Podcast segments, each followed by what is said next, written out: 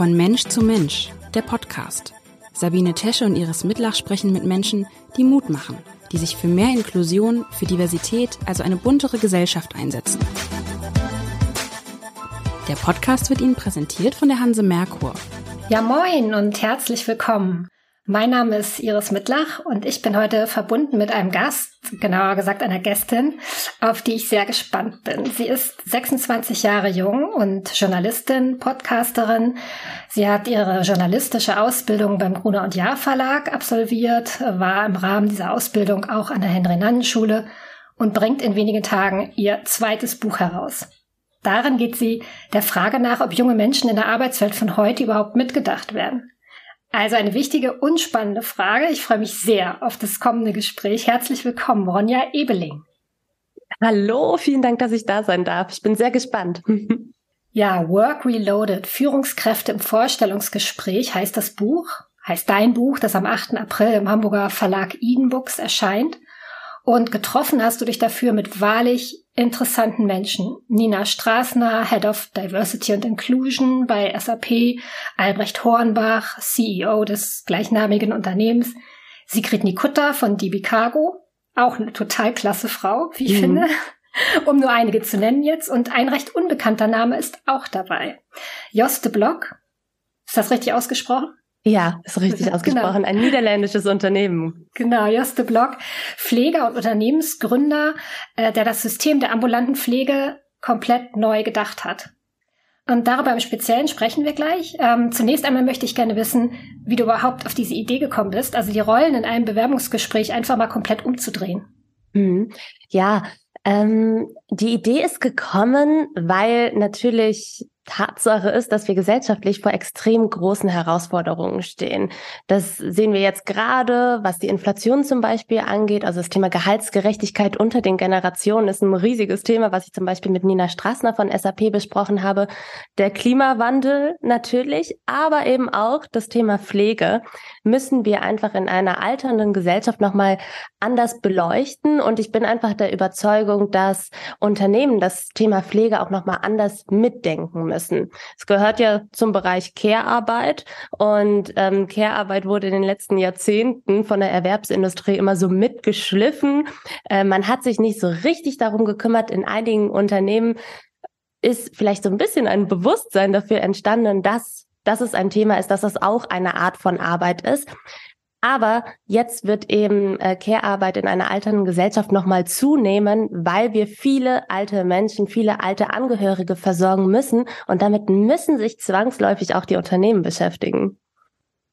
Ich habe heute in den Agenturen entdeckt, interessant, dass du das sagst, ähm, dass es neue Berechnungen des Statistischen Bundesamts gibt. Also im Moment haben wir ja, glaube ich, so rund fünf Millionen pflegebedürftige Menschen in Deutschland und bis 2055 sollen es 6,8 Millionen Menschen sein, die in Deutschland gepflegt werden müssen. Krass, ne? Und mein erster Gedanke natürlich so, und wo kommen jetzt all die Leute her, die den Job übernehmen? Also mhm. egal wo, in der häuslichen Pflege oder in der stationären Pflege. Deshalb umso wichtiger äh, dieses Kapitel, das äh, ein, nur eines ist von vielen mhm. in dem Buch. Ähm, aber darauf wollen wir uns ja heute so ein bisschen konzentrieren. Man sagt ja gerne, dass gerade junge Menschen sich nicht so für die Pflege interessieren, weil sie, weil das alles noch so weit weg ist. Man ist fit, gesund und hat wenig Kontakt mit dem Thema. Ich denke immer, es gibt so viele junge Menschen, die sich ganz früh schon für das Thema interessieren, die ne, schon in der Schule anfangen, nachher ein freiwilliges soziales Jahr machen. Also das ist, glaube ich, gar nicht so pauschal zu urteilen. Aber welchen Zugang hast du denn persönlich zu dem Thema Pflege bekommen? Wie mhm. war der? Ja, also meine Eltern sind jetzt 60 oder werden im Mai 60 und ich frage mich immer, okay, was ist denn in 10, 15 Jahren? Ich will sie nicht älter machen, als sie sind und sie sind jetzt toi toi toi auch noch topfit und trotzdem stelle ich mir manchmal die Frage, Wer kümmert sich dann um die? Die wohnen in NRW, ich wohne in Hamburg. Da liegen einige Kilometer dazwischen. Mein Wunsch ist eigentlich, sie nach Hamburg zu holen, tatsächlich in ein Mehrgenerationenhaus, weil ich ähm, diese diese Pflegekrise in einem rasanten Tempo auf uns zurasen sehe. Und mein erstes Bedürfnis als Tochter ist es natürlich, dass meine Eltern gut versorgt sind, also meine eigenen Eltern. Aber es ist halt wichtig, diesen Punkt noch weiter zu denken. Es geht nicht nur um die eigenen Eltern, sondern es geht um alte Menschen ganz generell. Und ähm, am Ende des Tages ist Pflege ein Markt und es ist äh, da drin schlummert ein enormes Kapital und wenn die Nachfrage steigt, dann steigen in der Regel eben auch die Preise. Das heißt, wir müssen als Gesellschaft sehr, sehr vorsichtig damit umgehen oder uns muss bewusst sein, dass dadurch Pflege zu einem Privileg werden kann, weil uns eben die guten Mitarbeitenden fehlen, die Fachkräfte, weil uns die Einrichtungen fehlen, ähm, weil es uns an Zeit fehlt. Aber Pflege darf nicht zum Privileg werden. Das müssen wir auf jeden Fall verhindern. Und ähm, mit dieser Einstellung bin ich in dieses Gespräch gegangen. Und Joste Block hat es sich eben auch zur Mission gemacht, dass Pflege auf gar keinen Fall zum Privileg werden darf und dass die Menschen, die in dieser Branche arbeiten, eben auch nicht weiter verheizt werden. Oh ja, ähm, ganz kurzer Exkurs an dieser Stelle von mir, weil äh, du weißt es ja auch, ich bin pflegende Mama ähm, ich verbringe durchaus viel Zeit in ähm, Kliniken, Reha-Kliniken und ähm, eigentlich war es schon direkt nach der Geburt, als ich das bemerkt habe auf der Intensivstation, wenn ich da nachts war, wie sehr diese Schwestern dort im Stress waren. Die hatten mitunter sechs Frühgeborene in diesen Brutkästen gleichzeitig zu versorgen, hatten die Verantwortung für sechs ganz zarte Leben, Lebewesen. Ähm, und das ist tatsächlich so, wo ich dachte, wie, wie wollt ihr das über Jahre schaffen? Das ist doch nicht, das ist menschlich eigentlich nicht zu bewältigen. Und die ja. haben natürlich dringend einfach mehr Fachkräfte dort gebraucht, haben sie nicht gefunden. Das war so mein erster Einblick. Ähm, gut, da geht es jetzt um die stationäre äh, Pflege, aber auch in der ambulanten fehlen ja äh, massenhaft Menschen. Und welche Lösung hat denn Juste Block dafür gefunden? Mhm. Also Joste Block hat erstmal sein Unternehmen äh, so gegründet, dass es eine, jetzt muss ich noch mal ganz kurz, wie heißt das, eine Non-Profit-Organisation. Okay.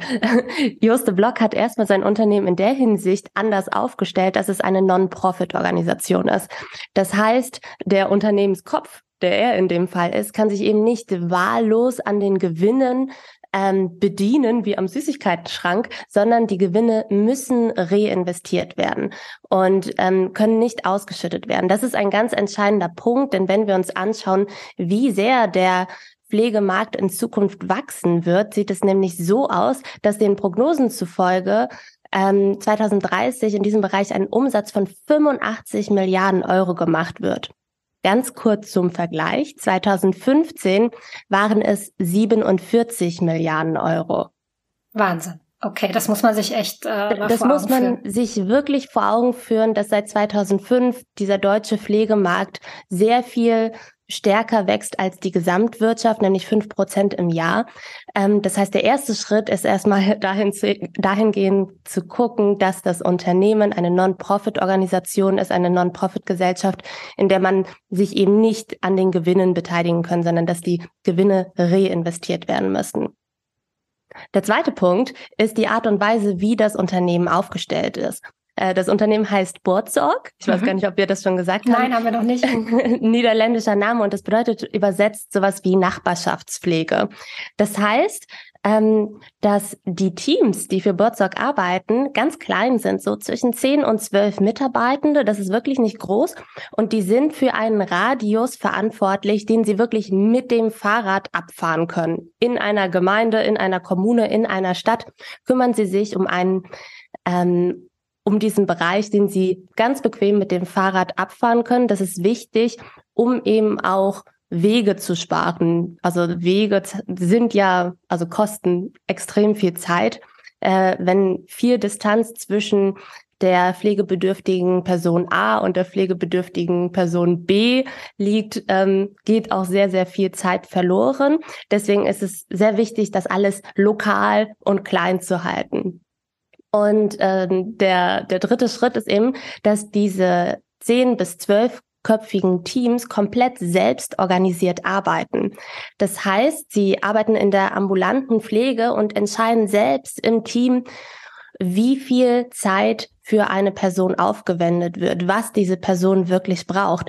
Das ist entscheidend oder beziehungsweise hört sich erstmal so logisch an, denkt man, weil sie sind natürlich auch die Fachkräfte, die dieser Person gegenüber sitzen und sie spricht mit ihnen und sie weiß, was diese Person braucht. Aber in unserem gängigen Pflegesystem ist das eben nicht der Fall, sondern es gibt eigentlich immer eine Zentrale, die Zeitpläne für die Pflegefachkräfte schreibt und ihnen quasi diktiert, wie viel Zeit sie wo aufwenden müssen für welche pflegebedürftige Person. Und diese Art und Weise, wie dieses System jetzt aufgebaut wird oder ist, ähm, unterstützt eigentlich das Abhängigkeitsverhältnis der pflegebedürftigen Personen.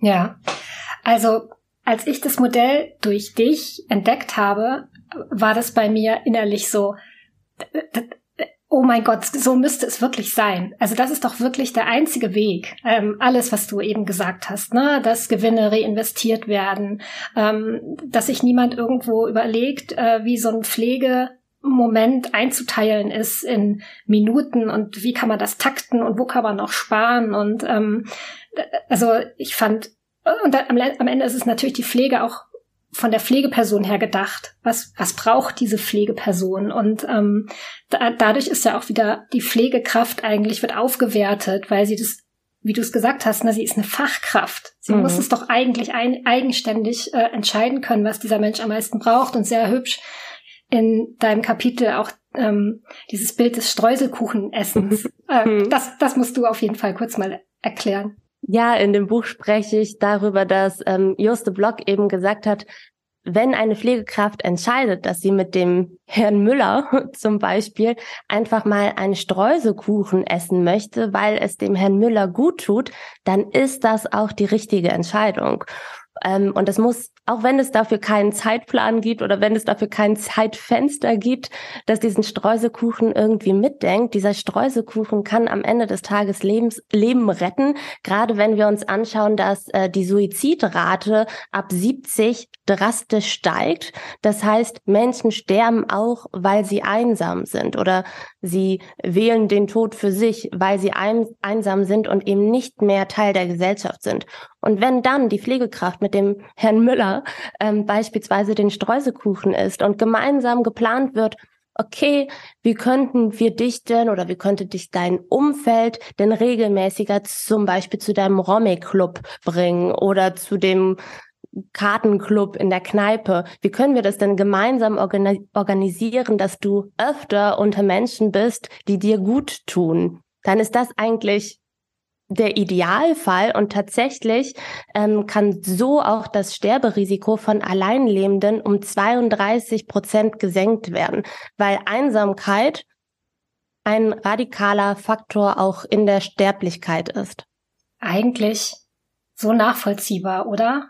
Es ist komplett nachvollziehbar und wir müssen uns einfach ähm, überlegen, wie wir mit alten Menschen in unserer Gesellschaft umgehen. Gerade weil alte Menschen ja im Idealfall immer länger fit sind. Also sie bleiben auch immer länger fit. Wenn man heute 70 ist, hat man ja noch eine andere Gesundheit als vor 60 Jahren, als man da 70 war. Es ist ja heutzutage eine andere Fitness, Gott sei Dank. Aber das bedeutet auch, dass wir sie ganz wichtig im Zentrum der Gesellschaft behalten. Also schauen, wie können wir sie wirklich weiterhin mit einbinden. Das kann zum Beispiel durch ein Ehrenamt passieren. Das kann aber auch durch Nachbarschaftshilfen passieren. Es kann aber auch durch einfach mal zusammen spazieren gehen passieren.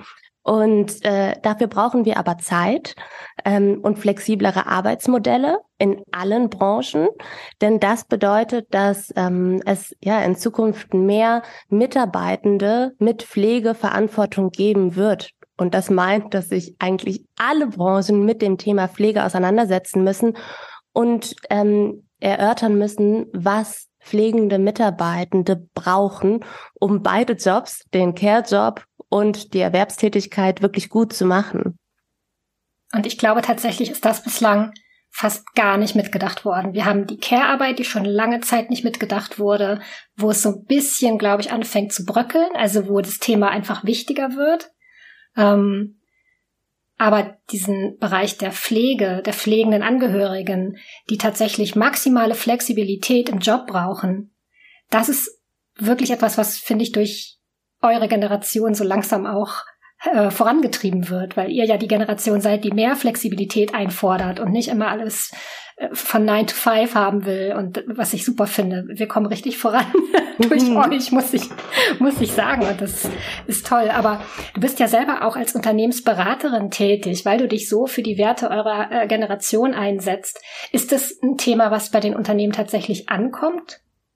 Ganz, ganz langsam. Also wenn ich zum Beispiel über die Vier-Tage-Woche spreche, dann meine ich eben zum Beispiel, dass wir mehr Zeit für Care-Arbeit brauchen. Und wenn manche Unternehmen von der Vier-Tage-Woche sprechen, dann heißt es eher, ja, die junge Generation, die will doch nur faul auf der Haut liegen. Und ich sage, nein, nein, nein, nein, das geht komplett an der Realität vorbei.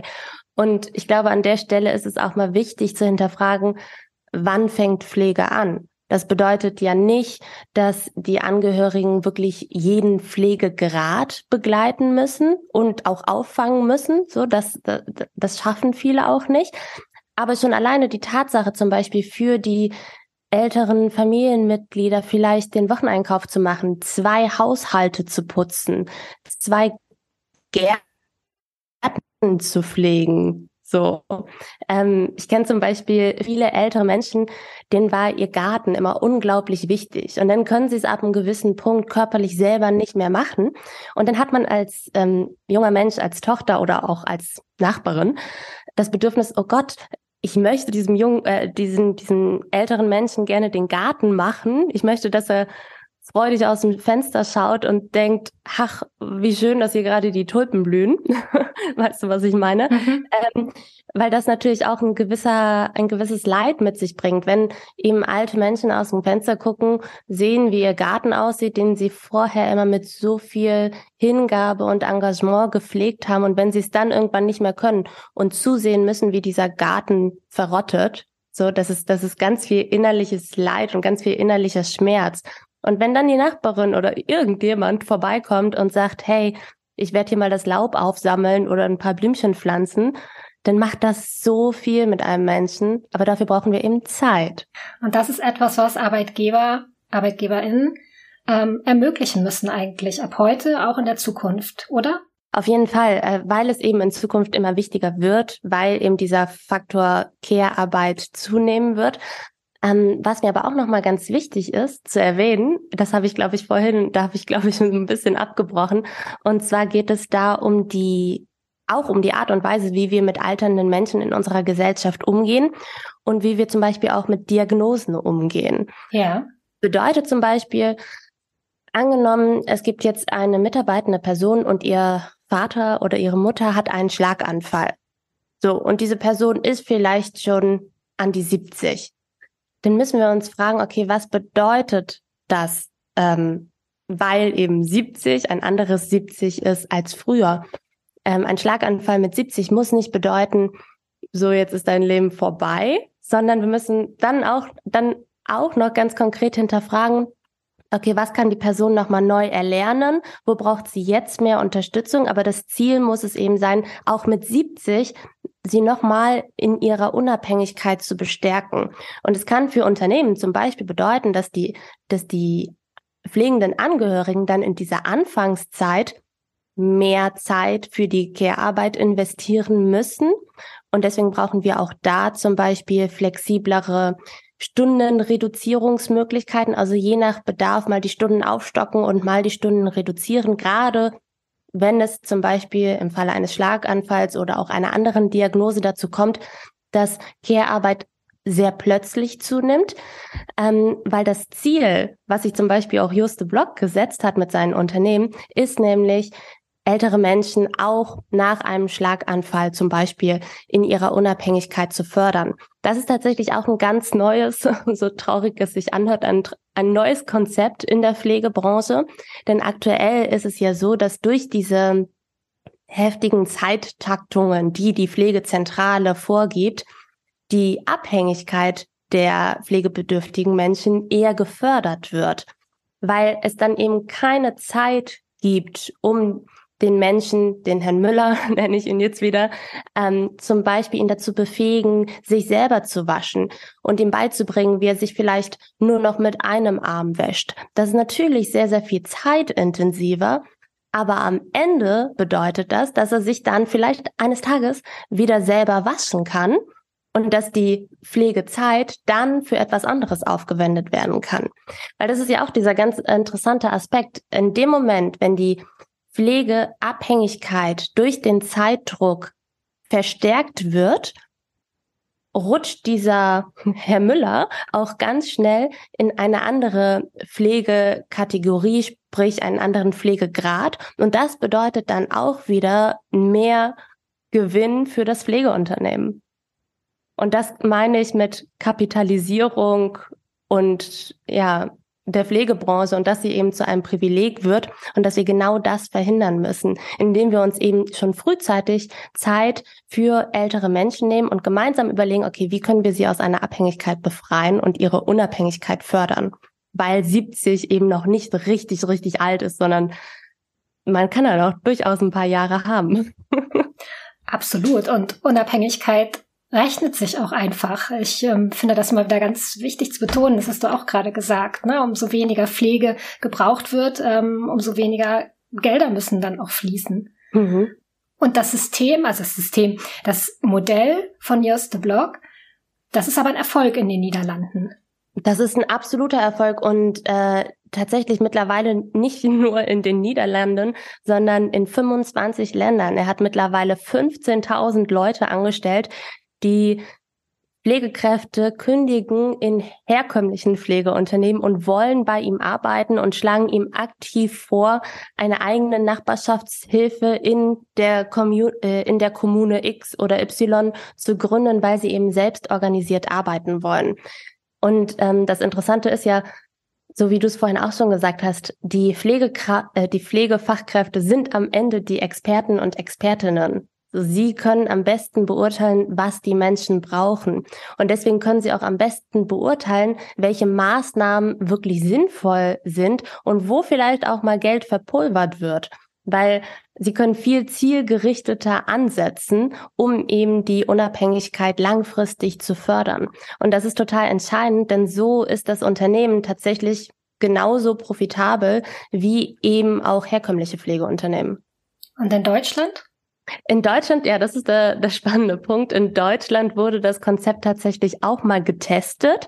Ähm, wenn ich es richtig im Kopf habe, war das so 2017, 2018. Und leider wurde es wieder eingestellt, denn Grundlage für dieses Konzept ist, dass unter anderem die Krankenkassen etwas loslassen und eben den Pflegefachkräften mehr Vertrauen schenken, dass sie eben selbst organisiert arbeiten und dass nicht jede Tätigkeit katalogisiert wird äh, mit einem Zeitfenster und einem Betrag und dass dann zum Beispiel so Aspekte wie der gemeinsame Streusekuchen unterm Tisch fallen. Dazu gehört eben eine ganze Menge Vertrauen auch von anderen Institutionen wie zum Beispiel der Krankenkasse in Deutschland, ähm, damit die Pflegefachkräfte auch das Geld und den Stundensatz bekommen, den sie brauchen, damit das Unternehmen auch in so einer Organisationsstruktur profitabel sein kann. Das ist in Deutschland leider gescheitert. Da hat das Vertrauen nicht ausgereicht. Das bedeutet aber nicht, dass es in Zukunft nicht umsetzbar ist. Also es kann ich hoffe es, dass man sich in Zukunft nochmal an einen Tisch setzt und sagt, okay, komm, wir rollen das Ganze jetzt nochmal aus, weil so wie es aktuell ist, kann es nicht weitergehen. Wir wagen einen zweiten Versuch und jetzt schenken wir den Pflegefachkräften tatsächlich das Vertrauen, was sie brauchen, denn die haben die Expertise und äh, wir wagen einen zweiten Versuch. Das ist meine große Hoffnung. Ja, ich muss zugeben, nach dem nach der Lektüre des Kapitels ähm, habe ich da auch eine große Hoffnung. Und ich bin so froh, das entdeckt zu haben und zu sehen, dass es einfach mal jemand gemacht hat und damit auch so erfolgreich ist. Also das finde ich halt einfach, ja, hat mich sehr inspiriert. Ähm, grundsätzlich finde ich ja diesen Bereich Pflege, das ist ja eigentlich ein total schönes Arbeitsumfeld. Also wenn man mhm. jetzt mal sich das, also im Idealfall denkt, das sind hochprofessionalisierte Jobs, Und man hat immer mit Menschen zu tun und die Sinnfrage stellt sich eigentlich gar nicht. Ich glaube, wer jemals auf einer Kinderstation gearbeitet hat und ähm, da gemerkt hat, wie man mit kleinen Dingen ähm, unglaublich viel, ja, nicht nur Freude, das ist jetzt irgendwie zu platt. Also man kann da tatsächlich helfen. Ja, man kann wirklich helfen und äh, ein Leben verbessern. Und eigentlich so ein Umfeld, das wie geschaffen ist für junge Menschen, ähm, die, die wirklich einen sinnvollen Job machen wollen. Mhm. Also auf jeden Fall für junge Menschen, die einen Beruf mit Purpose wollen. Ich versuche mal die Generation nicht zu pauschalisieren, denn natürlich gibt es auch in meiner Generation Menschen, die sich über Statussymbole ähm, ja, denen das wichtiger ist. Ähm, aber es gibt eben auch extrem viele junge Menschen, die einen Job mit Purpose wollen, die auch nahe am Menschen arbeiten wollen. Und da gehört natürlich aber auch eine Aufwertung der Pflegeberufe dazu.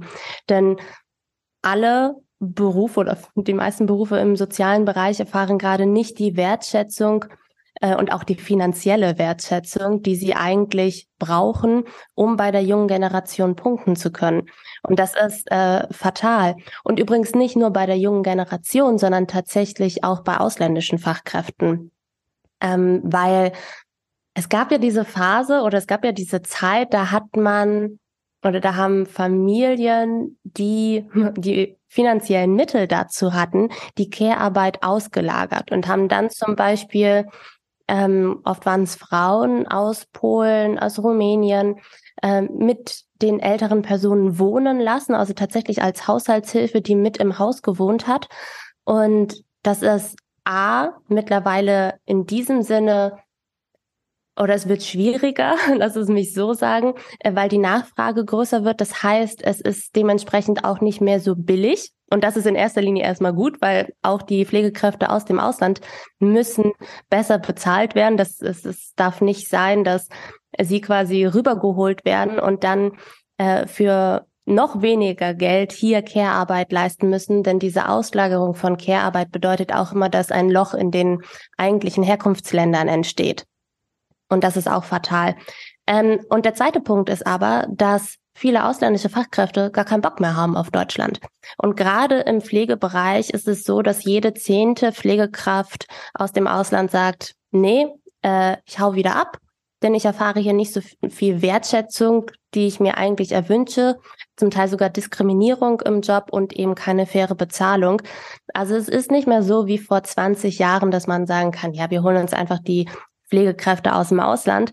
Ähm, dieser Versuch scheitert, weil auch die verdienen logischerweise gute Arbeitsbedingungen. Hm. Und halt Wertschätzung, was sie ja offensichtlich in dem neuen Modell ähm, von Burzorg einfach bekommen. Absolut. Ich finde die, find die Vorstellung sehr schön von diesen äh, Menschen, die ja mit dem Fahrrad ihr Ziel erreichen ähm, können und auch müssen. Das ist, glaube ich, äh, Grundlage. Genau, das ist die Grundlage des Modells und das eröffnet so viel Vereinbarkeit für die Fachkräfte selbst. Dadurch, dass sie ja selbst organisiert arbeiten, ist es zum Beispiel kein Problem, wenn sie es intern miteinander abstimmen, wenn die eine Person noch kurz mit dem Fahrrad bei der Kita rumcruist und da vielleicht noch ihr eigenes Kind abholt. Und zu, zum Touren fährt oder was weiß ich. Also du weißt, was ich meine. Also, dass eben diese Vereinbarkeit eben auch für die Pflegefachkräfte möglich wird, weil sie eben selbst organisiert arbeiten. Und ich glaube, dieses selbstorganisierte Arbeiten ist auch in der Pflege wirklich der Schlüssel zum, zum Glück hört sich so doof an. Aber ich glaube, das macht wirklich sehr, sehr viel aus. Und ich habe auch das Gefühl, dass da einfach äh, sehr viel Frustration auch herrscht im Moment. Also nicht nur was die Bezahlung angeht, sondern vor allen Dingen die Arbeitsbedingungen auch angeht. Ich glaube, da ist so vieles im Argen. Auf jeden Fall, auf jeden Fall und auch berechtigterweise, weil ich meine, wie gesagt, Sie sind die Fachkräfte, Sie haben die Expertise und wenn Sie diese Expertise aber nicht anwenden können, ist das natürlich enorm frustrierend, äh, wenn eine Zentrale sagt, ja, bei dem und dem Menschen darfst du aber nur so und so viel Zeit aufwenden. Das ist dann einfach äh, ja nicht wertschätzend. Also es ist der Expertise gegenüber nicht wertschätzend. Du hast jetzt selber ein paar Mal deine eigenen Eltern erwähnt und mhm. ähm, was hast du mit welchem Gefühl gehst du da selber ähm, in die Zukunft? Es ist ein komisches Gefühl. Also es gibt ja solche und solche Familien. In manchen Familien wird das Thema Pflege oder auch das Thema eigene Vergänglichkeit überhaupt nicht auf den Tisch gebracht oder auch das Thema, also so Themen wie zum Beispiel Erbe, die, die Tatsache, dass es irgendwann zum Tod der eigenen Eltern kommen wird, ähm, der wird komplett aus dem Weg gegangen und das ist fatal. Bei meiner Familie ist das zum Glück anders. Wir sprechen da sehr offen drüber. Wow. Ähm, und das ist, das ist total gut, weil also ich, das ist ein unangenehmes Thema, weil ich möchte natürlich nicht, dass meine Eltern sterben und es tut mir weh, darüber nachzudenken, dass ihnen irgendwas passieren könnte. Aber das bedeutet eben nicht, dass wir uns nicht mit dem Thema auseinandersetzen müssen. So, das ist deswegen eigentlich umso wichtiger. Und meine Eltern sagen mir zum Beispiel immer wieder, dass äh, sie nicht von mir gepflegt werden müssen. Und ich sage aber, wenn das der Fall sein sollte, wenn es keine anderen Möglichkeiten gibt, äh, dann werde ich das aber machen und dann möchte ich das machen, auf jeden Fall. Ähm, das Lustige ist, dass ich im Gespräch mit Joste Block festgestellt habe, dass ich meinen Eltern sehr häufig schon Kleinigkeiten im Alltag abnehmen möchte. Also ich bekomme zum Beispiel ein ganz komisches Bauchgefühl, wenn meine Mama in der Küche auf den Stuhl steigt, um irgendwie die Backform aus dem obersten Regal zu holen. Hm, dann schreie ich innerlich und sage, oh, komm runter vom Stuhl, lass mich das Ding da runterholen. Und das war ja komischerweise irgendwann mal umgekehrt. Also wahrscheinlich, als ich so zwei war und mich an irgendeinem Stuhl in der Küche hochgezogen habe, hat meine Mama genau dasselbe gedacht und wollte das für mich machen. Und ich merke so langsam, dass das, ähm, dass sich dieses Verhältnis irgendwie dreht. Das ist total interessant. Und durch Joste Block habe ich aber tatsächlich gelernt, dass es total gefährlich ist, älteren, ich will jetzt nicht alt sagen, älteren Menschen schon zu viel im Alltag abzunehmen, weil auch das führt wieder zu einer Abhängigkeit, die wir ja eigentlich verhindern wollen. Und deswegen habe ich mich tatsächlich mit meiner Mama zusammengesetzt und überlegt, okay, Lady, du wirst jetzt äh, bald 60. Sie hat jetzt 25 Jahre in der Schule gearbeitet als Sekretärin.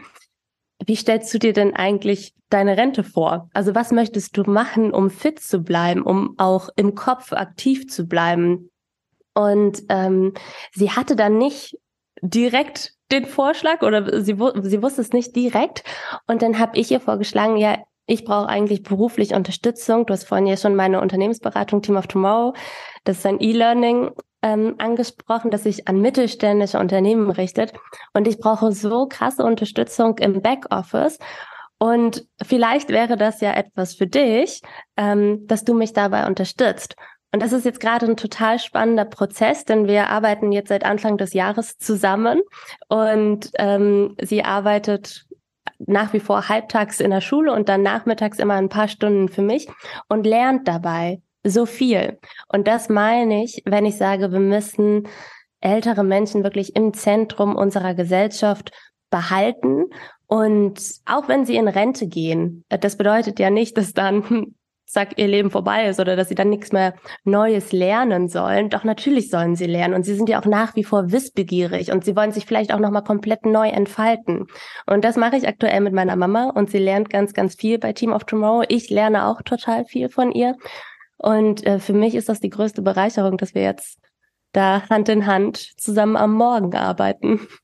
Ich finde das ganz hervorragend. Also ich selber bin nicht auf die Idee gekommen. Gut, ich habe auch keine E-Learning-Plattform gegründet. Ist das richtig? Genau, eine E-Learning-Plattform. Das sind acht Module, da können sich ähm, gezielt mittelständische Unternehmen anmelden. Das war ein ganz großer Wunsch von mir, weil ich eben auch in der Recherche zum Buch festgestellt habe, okay, wir betrachten das Thema Arbeitsmarkt und Fachkräftemangel immer aus so einer Konzernperspektive. Und dann habe ich, habe ich mich gefragt, was, was ist denn mit dem Mittelstand? Also, und auch mit den wirklich kleineren Unternehmen. Alles, was ja unter 100 Mitarbeitende hat. Was machen die denn? Die sind natürlich vom Fachkräftemangel nochmal ganz anders betroffen, viel stärker zum Teil auch, weil sie teilweise nicht die Hebel haben wie ein großer Konzern, also auch was die monetären Hebel angeht. Und deswegen war es mir total wichtig, für mittelständische Unternehmen und für kleinere Unternehmen eine Anlaufstelle zu bieten, wo sie eben zeitunabhängig und ortsunabhängig sich mit diesen Themen von morgen beschäftigen. Da beschäftigen wir uns unter anderem eben auch mit dem Thema Pflege. Wir beschäftigen uns aber auch mit dem Thema Trauer. Auch ein Punkt, mit dem wir uns eben in einer alternden Gesellschaft mehr auseinandersetzen müssen. Leider, aber ist einfach eine Tatsache. Und ich versuche auch da eben den Mittelstand fit für die Zukunft zu machen. Das ist klasse. Ja, ich denke auch immer wieder, dass, ähm, dass sich da zum Glück ja auch was verändert, dass der Ruhestand jetzt nicht mehr so eine Zeit des tatsächlich Ausruhens wird, sondern dass wir ja eigentlich auch aktiv einfordern müssen, so, ihr habt zwar den Ruhestand, aber wir brauchen euch nach wie vor. Also es gibt hier ehrenamtlich unheimlich viel zu tun und irgendwer muss den Laden am Laufen halten. Ne? Also, dass die Ruhezeit so eine Unruhezeit wird, ist eigentlich ähm, wichtig. Das nehme ich auch so wahr. Umso Absolut. wichtig ja, und da muss man auch sagen, wir brauchen ja auch die älteren, ähm, die ältere Generation eben auch in der Care-Arbeit, wenn es um das Thema Kinderbetreuung geht. Denn ja, der Fachkräftemangel in der Pflege ist krass, aber genauso krass ist er ja leider zum Beispiel in Kitas und in Grundschulen und in, in Schulen generell. Also bis 2030 werden uns rund 100.000 Fachkräfte fehlen, um die Ganztagsbetreuung von Grundschulkindern zu gewährleisten. Ich kenne jetzt schon Mütter, die nach der Elternzeit nicht wieder zurück in den Job gehen können, weil ihnen die Kitaplätze fehlen. So. Und im Idealfall gibt es dann eine ältere Person, die sagt, hey, du, kein Ding, ich nehme die Kleine oder den Kleinen ähm, morgens, damit du arbeiten gehen kannst. Und das müssen dann gar nicht zwangsläufig die eigenen Eltern sein. Das kann ja auch die ältere Nachbarin sein. Aber wir müssen wieder zu dem Punkt kommen, dass ja Care-Arbeit generell in unserer Gesellschaft in, und in der Erwerbsarbeitsbranche mitgedacht wird und auf mehr Schultern verteilt wird.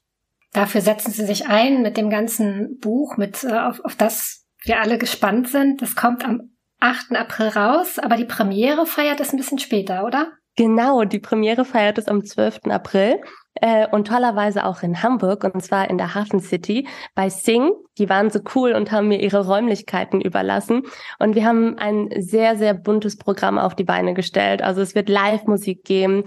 Tabea Ernst, eine ganz tolle, ähm, ich nenne sie Dichterin schon fast, äh, trägt einen Vortrag darüber vor, inwiefern wir uns in Vorstellungsgesprächen vielleicht auch manchmal verstellen und inwiefern wir wirklich wir selber sein können im Job. Das, äh, ich habe ihn schon gelesen, ist ein sehr, sehr rührender Text, freue ich mich drauf. Dann lese ich natürlich aus dem Buch vor. Und dann tritt tatsächlich noch ein Hamburger Rapper auf, der heißt Boos. Und mit ihm werde ich im Anschluss auch noch eine Live-Aufnahme meines Podcasts Hungry Minds machen und über die Frage sprechen, welche Rolle Statussymbole und Männlichkeit im Job spielen. Sehr interessant. Mhm. Und ich glaube, ja, ich glaube, das wird ein sehr, sehr schöner Abend und ich wünsche mir wirklich, dass mehrere Generationen da am Start sind. Und ähm, was mich auch wirklich freut, dadurch, dass es ja in Hamburg stattfindet, ich weiß nicht, ob ich sagen darf, ich hau's jetzt einfach mal raus, freue ich mich, dass ich auch ähm, A von Sing so unterstützt werde und sie sagen, hey, wir bieten dir hier die Bühne, bitte nutze unsere Räumlichkeiten, weil die junge Perspektive eben in der Wirtschaft so wichtig ist. Und ähm, die Hamburger Brauerei Ratsherrn sponsert aber auch noch ein paar Biere. Und das freut mich auch enorm, weil es eben ein mittelständisches, lokales, regionales Unternehmen ist, dem auch Nachhaltigkeit super wichtig ist. Also die bauen jetzt zum Beispiel ihre Braugerste auf Rügen an um die Fahrten möglichst kurz zu halten. Das finde ich, also die verkörpern so viele coole, wichtige Dinge. Und als sie dann gesagt haben, hey Ronny, hier, wir sponsern ein paar Biere für dich und deine Gäste, dachte ich mir, Jackpot. Und ähm, dann war ich letzte Woche auf ein Female Founders Dinner, heißt das. Und da habe ich eine ganz tolle Frau kennengelernt. Sadia Malik heißt sie. Und über die habt ihr tatsächlich auch mal berichtet, habe ich neulich gelesen. Sie ist eine der ersten Frauen tatsächlich, die eine Limo-Marke gegründet haben. Malik Mint heißt die und ähm, das ist ein, eine biozertifizierte Limonade hier aus Hamburg und sie startet das gerade neben ihrem Vollzeitjob, was ich ziemlich crazy finde. Und sie hat auch gesagt, Ronny, wir komm, ich bring dir ein paar Flaschen rum und ähm, habt einfach einen schönen Abend und deswegen freue ich mich, dass wir neben einem coolen Programm auch noch coole Getränke am Start haben, die direkt aus der Region kommen. Also wir haben jetzt quasi das Gesamtpaket. Wir haben die besten Drinks, wir haben gute Musik, einen schönen Vortrag, das beste, äh, ein, ein wichtiges und spannendes Thema überhaupt. Ähm, mit dir dann noch als ähm, Vortragende. Also für mich selber, ich frage, was, ich frage mal meine Eltern, was sie am 12. abends machen. Ja. Das nehme ich mir jetzt mal vor. Und das andere, ganz wichtig nochmal der Hinweis, wie das Buch heißt, Work Reloaded, Führungskräfte im Vorstellungsgespräch. Es erschien bei Eden Books und kostet 17,95 Euro. Es ist eine Herzensempfehlung. Ich möchte mich bedanken für dieses Buch, für die vielen Ansätze darin, für den Perspektivwechsel, für die Inspiration. Ich finde es unglaublich gelungen. Dankeschön. Auch schön, Dankeschön, dass ich hier bleiben, äh, hier bleiben durfte, hier sein durfte. Und Dankeschön für das tolle Gespräch. Richtig schön. Vielen Dank. Mach's gut. Tschüssi. Dieser Podcast wurde Ihnen präsentiert von der Hanse Merkur. Weitere Podcasts vom Hamburger Abendblatt finden Sie unter abendblatt.de slash podcast. Hier finden Sie auch alle aktuellen Podcast-Themen und unseren neuen Podcast-Newsletter.